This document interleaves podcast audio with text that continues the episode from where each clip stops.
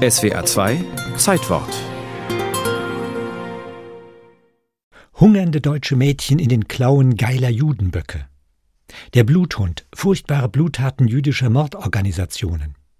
Marxistisch-jüdischer Saustall aufgedeckt.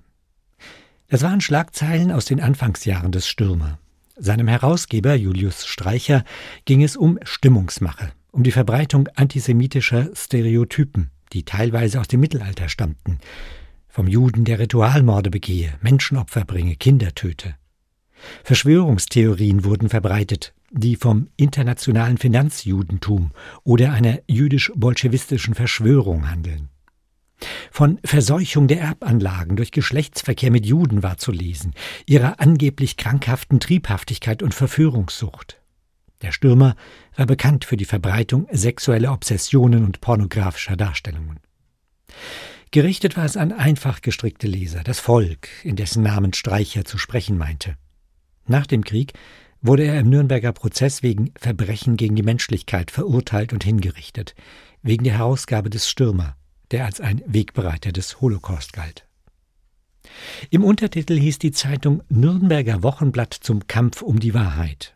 Dann Deutsches Wochenblatt zum Kampf um die Wahrheit.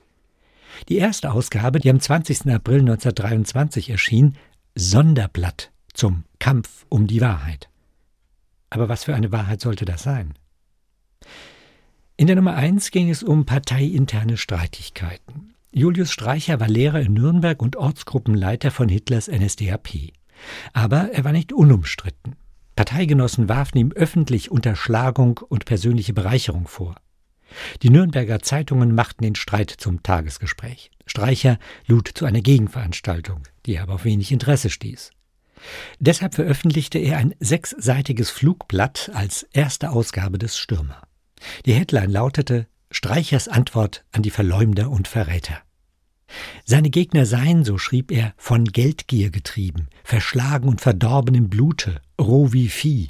Und dann kommt die Conclusio, es habe sich um eine Hauptaktion der Judenloge gegen ihn gehandelt. Und am Ende formulierte er programmatisch, unser Ziel ist ein befreites, sich selbst gehörendes deutsches Volk. Solange der Jude im deutschen Hause sitzt, sind wir des Juden Knechte. Darum muss er hinaus.